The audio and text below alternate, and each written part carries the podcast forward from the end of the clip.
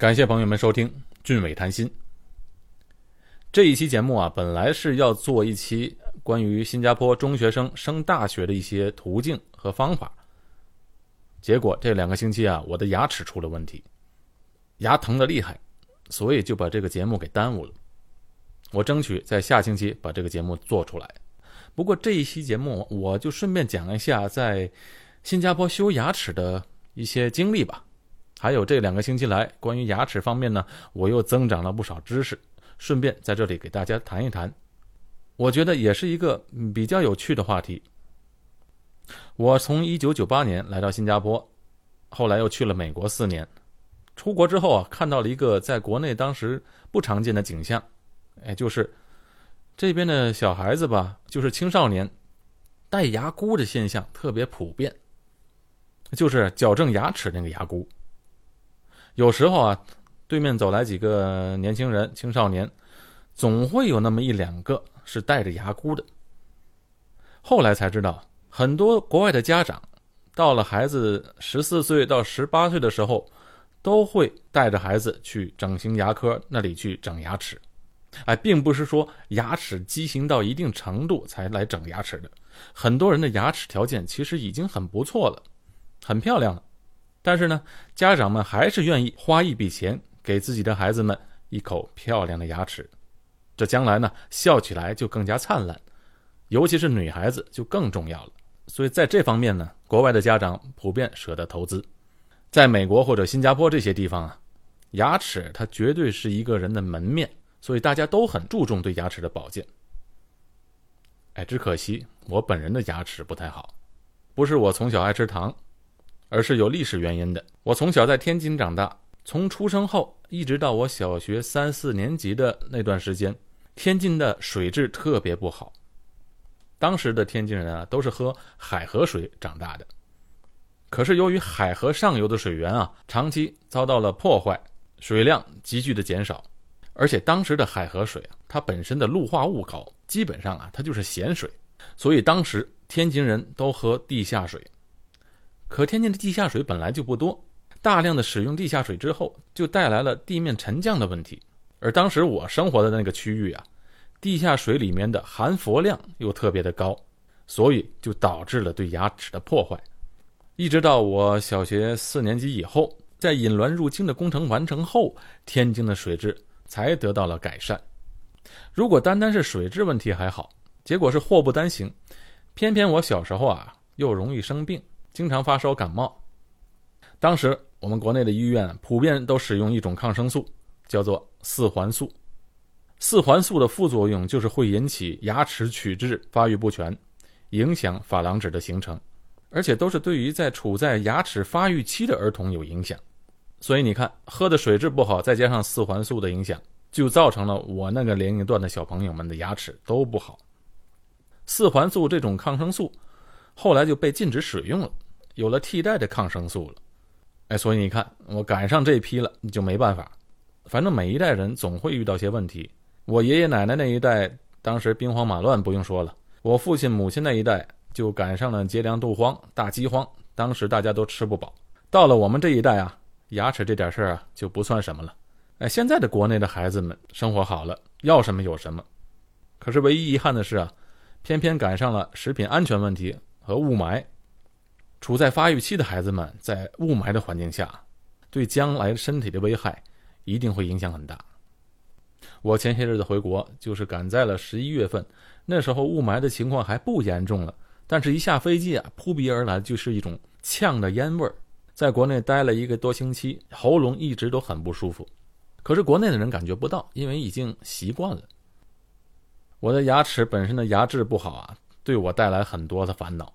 从小就去牙医那修补了很多次，而且还做过根管治疗和牙套，也拔过牙，也种过牙。不过今天我不是要来讲我的烦恼啊，而是要聊一个现象，就是啊，看牙齿被过度治疗的问题。怎么说呢？哎，我给你说说前几天我看牙医的经历。在新加坡看牙，你可以去私人的诊所或者政府的诊所或医院。那私人的诊所呢，肯定是贵一些了，政府的会便宜得多。但是呢，看牙这个东西啊，你等不及，一旦出现牙疼的情况，你马上就得去治疗。你去政府的牙医去预约，至少要排队一个月。所以啊，大部分人都去私人诊所去看牙齿。这前两个星期啊，我牙痛的时候，就去了一个私立的诊所。啊，看牙都得预约啊。打电话之后预约过了几天，然后就按照约定的时间去了。到了牙医那个诊所啊，扑鼻而来的就是牙医诊所那种特有的味道。这种味道，说实在的，我从小都闻够了，挺害怕的。等了大概半个小时左右，终于轮到我了。进门就躺在那个治疗椅子上，心里就非常的紧张，扑通扑通跳。医生是个女的，倒是挺亲切的，穿着专业做手术的衣服，戴着手术帽子和口罩，还有防护眼镜，哎，整个是全副武装吧。只能看见他的眼睛，好像是在冲我笑。医生的助手呢，帮我戴上眼镜，打开了手术灯以后。哎，我就把嘴巴张开，这时候就只能任他们摆布了。女医生边检查边问我说：“哎，看你的记录，有一年没来洗牙了，牙齿一定六个月洗一次哦。”哎，我也不说话，只能嗯嗯答应着。我最怕看牙科呢，不是万不得已啊，我才不来这儿呢。检查了一会儿，医生说：“哎，你现在啊有三颗牙齿有蛀牙了，最好现在就补一下，不然以后的问题会更大。”哎，我心里这个怕呀，又要钻牙洞了。不过没办法，现在不做的话，以后是个问题。再说今天都来了，就做了得了。于是我就微微点了点头。医生把钻牙的器械打开，就听到那个熟悉的声音呢，弄得我全身紧张。钻到第一颗牙齿的时候啊，我简直是受不了，太疼了。赶快把手举得高高的。医生就跟我说：“你这颗牙齿也太敏感了。”打麻药吧，长话短说，打完麻药后，三颗牙齿很快就做完了，去门口结账，两百三十八块新币。哎，反正在新加坡看牙是够贵的。可问题是啊，我的牙齿问题还没有真正的解决。我来看这牙医，就是因为我有一颗大牙非常的疼，就是这颗牙齿的问题啊，才来看牙医的。这颗牙齿啊，早在二十年前，是我上初中的时候。在天津公安医院，在那里做的根管治疗吧，现在叫根管治疗啊，那时候没有这个词儿，当时都叫杀神经，就是把牙髓里面放上剧毒的药物，哎，什么药呢？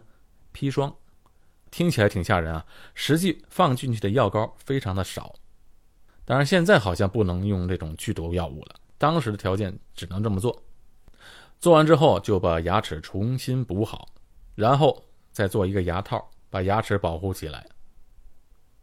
哎，我记得清清楚楚，去了好几次医院，根管治疗再加上做牙套，当时一共花了八十块人民币。你别看这八十块人民币啊，那是对我这个初中生来讲，这八十块钱我得花一两个月呢。哎，你别说这个牙套确实还挺结实，它整整用了二十年，前些日子它掉了，脱落了。再过些日子呢？那补牙的里面的那个填充物，就是像水盐的那个东西啊，也掉出来了，牙齿就露出了一个大洞，吃东西很不方便。这些日子呢，这颗牙齿就开始疼了，而且一天比一天严重。我这还想呢，这牙神经都杀死了，怎么还疼呢？难道这个神经还能再长出来？照了 X 光之后啊，才发现，原来这个牙齿当年做的并不彻底。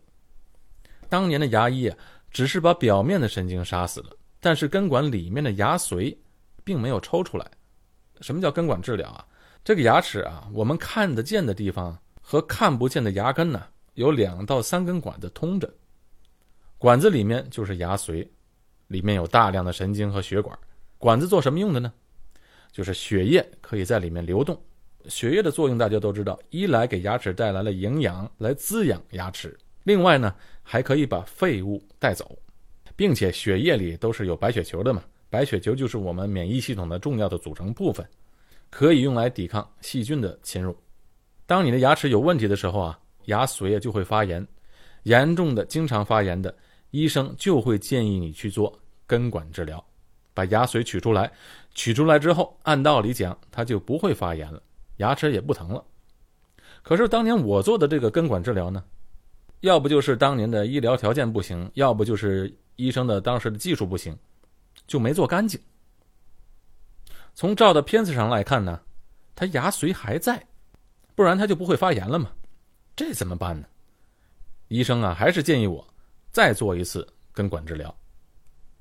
但是呢，他这里做不了，因为新加坡的规定，做根管治疗只有去牙医根管治疗的专科医生才能做。于是呢，这诊所又给我开了一个介绍信，让我去打电话预约那个专科的医生。新加坡的牙科确实是挺贵，我打电话去问了一下，多少钱呢？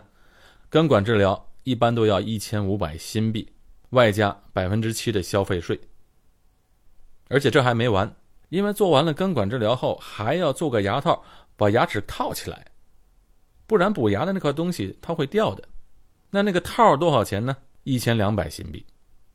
所以全部加起来的费用啊，连税要花三千多，哎，真是心疼啊！可是也没办法啊，这牙齿疼的要命，怎么办呢？一定得做。于是预约吧。等预约才发现，新加坡的牙医真是赚钱。做根管治疗的那个专科啊，他有六个牙医，全部排满，要排到一个多星期之后才能排到队。这牙齿疼的话，哪能等一个星期呢？我还是去找别的诊所吧。所以我就到处去打电话，希望就能找一个马上能帮我看的牙医。一直到转天早晨，找了十多个的牙医诊所，终于找到了一家。哎，接电话的是一个女士。说好，现在有空来吧，太好了，而且这个牙医离我家还不远，我听了很高兴，马上就去了。到了那边一看呢，哎，这家的牙医啊，和别的牙医诊所的气氛很不一样。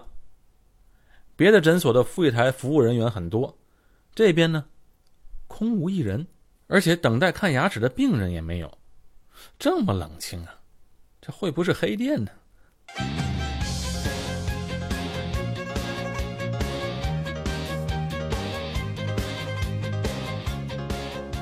柜台上啊有个铃铛，我按了一下，里面出来一个五十多岁的女的，身穿着医务人员动手术的服装。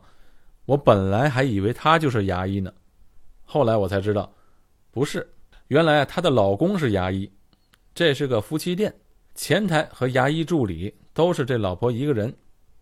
里面有一个病人正在修牙，所以他让我在外面等一下。等的时候啊，我就没事四周看了看。哎，都是关于牙齿健康，还有一些做牙套和植牙的一些广告，其中还有一个他们的价目表。哎，我去看看吧。这边的根管治疗的价钱是一千两百块钱，哎，比别墅还便宜。等了一会儿，轮到我了，于是我就进去，躺在那个椅子上。哎，这个牙医呢，他戴着口罩，也看不见他的脸，不过看样子，起码是在五十多岁，快六十岁的样子。他检查了一下我的牙齿啊，又拍了一张 X 光片，和我说：“这根管治疗啊，可以马上做，一千六百块钱。”哎，我说不对啊，你们门口的标价不是一千两百块钱吗？哎，他说：“哎，那是几年前的价钱了。”我这心里啊就非常不舒服。既然是几年前的价格，为什么还摆在外边呢？我没出声，因为我这牙齿痛的厉害。算了吧，一千六就一千六吧。但是接下来他说的一句话，让我彻底的对他失去了信心。这医生说：“你这颗牙齿啊，做根管治疗比较复杂，有可能能做好，也有可能做不好。如果做不好的话，我只收你一半的价钱，八百块钱。啊，这还有做不好的？”他说：“是啊，任何手术都有风险，你如果担心做不好，那就干脆拔掉算了。”哎，照我看，你这颗牙齿还是拔掉的好。我一听就火了，我来你这修牙齿的，你不明码标价也就算了，结果还不能保证做好，还要把我这颗牙齿拔掉。如果真要拔掉的话，我来你这儿干嘛呢？我不早就拔掉了吗？算了算了，我不在这看了。于是我赶快跟他结账。结账的时候一看账单呢，门诊费加 X 光费也收了我八十块钱。没办法，回去之后呢，我又重新给一开始的那个专科牙医的诊所打电话，预约下礼拜的时间。然后又去我的家庭医生那边开了一些抗生素和一些止痛片，暂时顶住。之后的几天呢，我就一边忍着牙疼，一边查了一些医学的资料。一般我查资料的时候啊，比较喜欢查英文的网站，中文的网站上的资讯啊，同质化的文章太多，都是抄来抄去的。有时候搜索首页的信息啊，全部都一样。我用英文在 Google 上搜索啊，就比较好，而且信息相对来说比较可靠。经过了我两天看大量的医疗信息。我得出了一个结论，哎，就是啊，其实我们根本就不应该去做根管治疗。什么叫根管治疗呢？就是钻洞填充药物，把牙里的血管、神经啊都杀死清除，让那颗牙齿变成死牙。死了当然就感受不到痛了，但是同时这颗牙齿也不能再接收身体供给的营养了，会越来越弱。时间长了，牙根还会松动。那颗牙齿已经不能再像其他的牙齿来接受营养了，所以颜色呢也会变得越来越暗。就像我这颗二十年前做的根管，虽然当时没做好，牙根的神经没有彻底清除，但是这几条根管也和露在外面的牙齿没有联系了，所以啊，这表面上这颗牙齿就逐渐的变暗，现在都成黑色了。我就庆幸啊，当年的牙医啊做的不彻底，起码。我这个牙根还是活的，还是结实的。做根管治疗带来的最大的危害就是啊，这颗死牙的牙根没有被拔掉，时间一长，它就会变成一个距离大量细菌的地方。你想啊，这个地方对于细菌来说，那简直是天堂，因为没有血管，也没有神经在周围，细胞组织又杀不掉这些细菌，就算你吃抗生素也无济于事。因为抗生素也是跟着血液流到全身各处，根本就碰不到这些细菌。那你说我刷牙漱口总可以吧？哎，也不行，因为就算我们怎么刷牙漱口，也到不了牙根的深处。可是当我们吃饭喝水的时候啊，这些细菌就很容易跟着食物和水进入到我们的消化系统，对我们的身体啊造成特别多的危害。什么危害呢？主要是心脏循环系统的疾病和一些。慢性退化症状的疾病，只不过呢，这些危害非常的小，我们察觉不到。但是架不住他时间的积累，等到身体上出现问题的时候呢，也往往想不到是这颗牙齿造成的。美国的医生啊，就经历过一个案例，就是一个老妇人，她突然瘫痪了，走不了路了，必须做伦理，医生就给她做了大量的检查，最后得出了结论。这个老妇人是因为受到了一种病菌的侵袭而瘫痪的，可这病菌从哪里来的呢？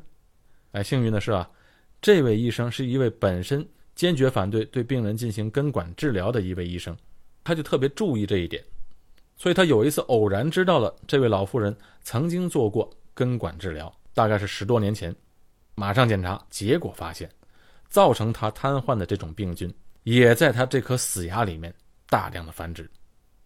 把这个老妇人吓坏了，赶紧去把这颗牙齿拔掉。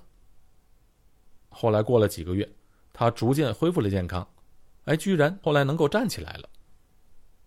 所以你看，这颗死牙就像一颗毒针一样插在我们的身体里，病菌呢出入自由，不断滋生，我们却长久以来并不知道。再说一下牙套，做牙套本身没有问题，但是做牙套的时候，因为要戴起来合适。所以牙医一定要把左右两边的好牙也要稍微磨小一点，而且为了咬合，上下相对的牙齿也要多少磨小一点。牙齿磨小了之后，它暂时不会有事，问题是时间一长，这些牙齿一定会造成龋齿。而且啊，戴牙套最大的问题是啊，这牙套材料的厚度，它粘合剂的厚度和磨牙上面的那个咬合面，人工它永远不可能做的这么合适。而且你以为做了牙套，把牙齿包住了，就能够阻止细菌侵入了吗？它不可能的。我们觉得是严丝合缝挺紧了，可对于细菌来说，这些缝隙可能有摩天大楼这么高的宽度，你阻止不了它们的。而且这些缝隙一旦有了食物残渣在里面，很难清洗，这就更容易使这个牙齿变成滋生细菌的温床。当然，我说了这么多啊，不是不要朋友们去做根管治疗和牙套。如果有必要的话，大家是一定要做的。但是呢，我只是在此提醒大家，如果有别的替代方法，尽量不要去做。有些人的牙齿是根本不用去做根管治疗的，比如说，有的人因为牙齿比较敏感，对冷热都敏感，这种情况就根本没有必要去做。平时啊，多做一些牙龈的按摩就可以解决问题了。还有很多人的牙齿啊，其实根本就没有蛀掉，没有龋齿的问题。牙齿呢，牙冠部分露在牙龈外面，牙根部分呢嵌入在牙槽骨里。牙根尖部的地方有个孔，牙齿里面的血管神经啊，都通过那个孔跟身体连接在一起，接受身体的营养，参与循环。这些牙髓啊，它跟身体其他部分的血肉一样，有可能发炎化脓，但是呢，它也跟其他的部位一样有自愈能力。我们人体本身它是有自愈能力的，牙齿本身没有自愈能力，因为它很难复生。但牙齿里的牙髓，那些血管神经组织，它是有自愈能力的。你看看我们平时烧伤、烫伤的伤口发炎化脓，够严重吧？但伤口会愈合啊，会长出新的组织来。发炎和化脓本来就是我们人体的一种啊保护性的反应，是白血球那些人体卫士帮助人体抵抗外来病菌的结果。就好像我那颗差一点去做根管治疗的牙齿。它能够发炎，正说明了它还有生命。所以我吃了些抗生素之后就没事了。如果当时我把它变成了死牙，做了那个根管治疗，倒是不疼了，可带来的危害更大。我们人体里的器官如果出了问题都要割掉，那为什么让这个死牙留在嘴里作为后患呢？我现在的理解是啊，生命体啊都是上帝啊他最精密的安排。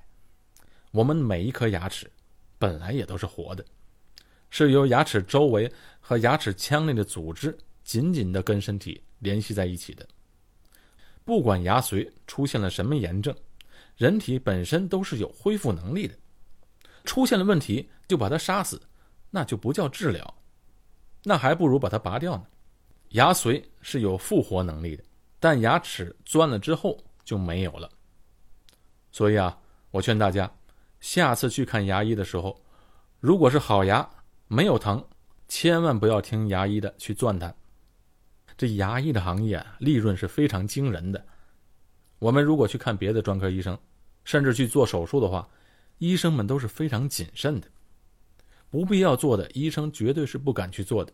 哎，但是牙医不同，因为做牙齿死不了人呢，所以在这个行业里存在着大量过度治疗的问题。因为没有风险，利润又高，政府又很难监管。这个问题啊，不管是在美国、中国或者新加坡都存在。在新加坡是这样，你买的医疗保险都不包牙齿疾病的，全部都不包，除非好像是你遇到了车祸或什么级别的疾病影响到牙齿的这种它包，但是普通的修牙、补牙、植牙这些根管治疗全都不包的。最后我要说一点，我们自己的身体、自己的牙齿。只能靠我们自己去保护，所以多学习一些医疗知识，多掌握一些医疗的信息，对我们是非常有好处的。下次我们去看牙医就有经验了。那你说的这些治疗方案，我可以分析啊。不必要的治疗，我绝对不做。好，这一期的节目就做到这里，感谢朋友们收听《俊伟谈心》，我们下期见。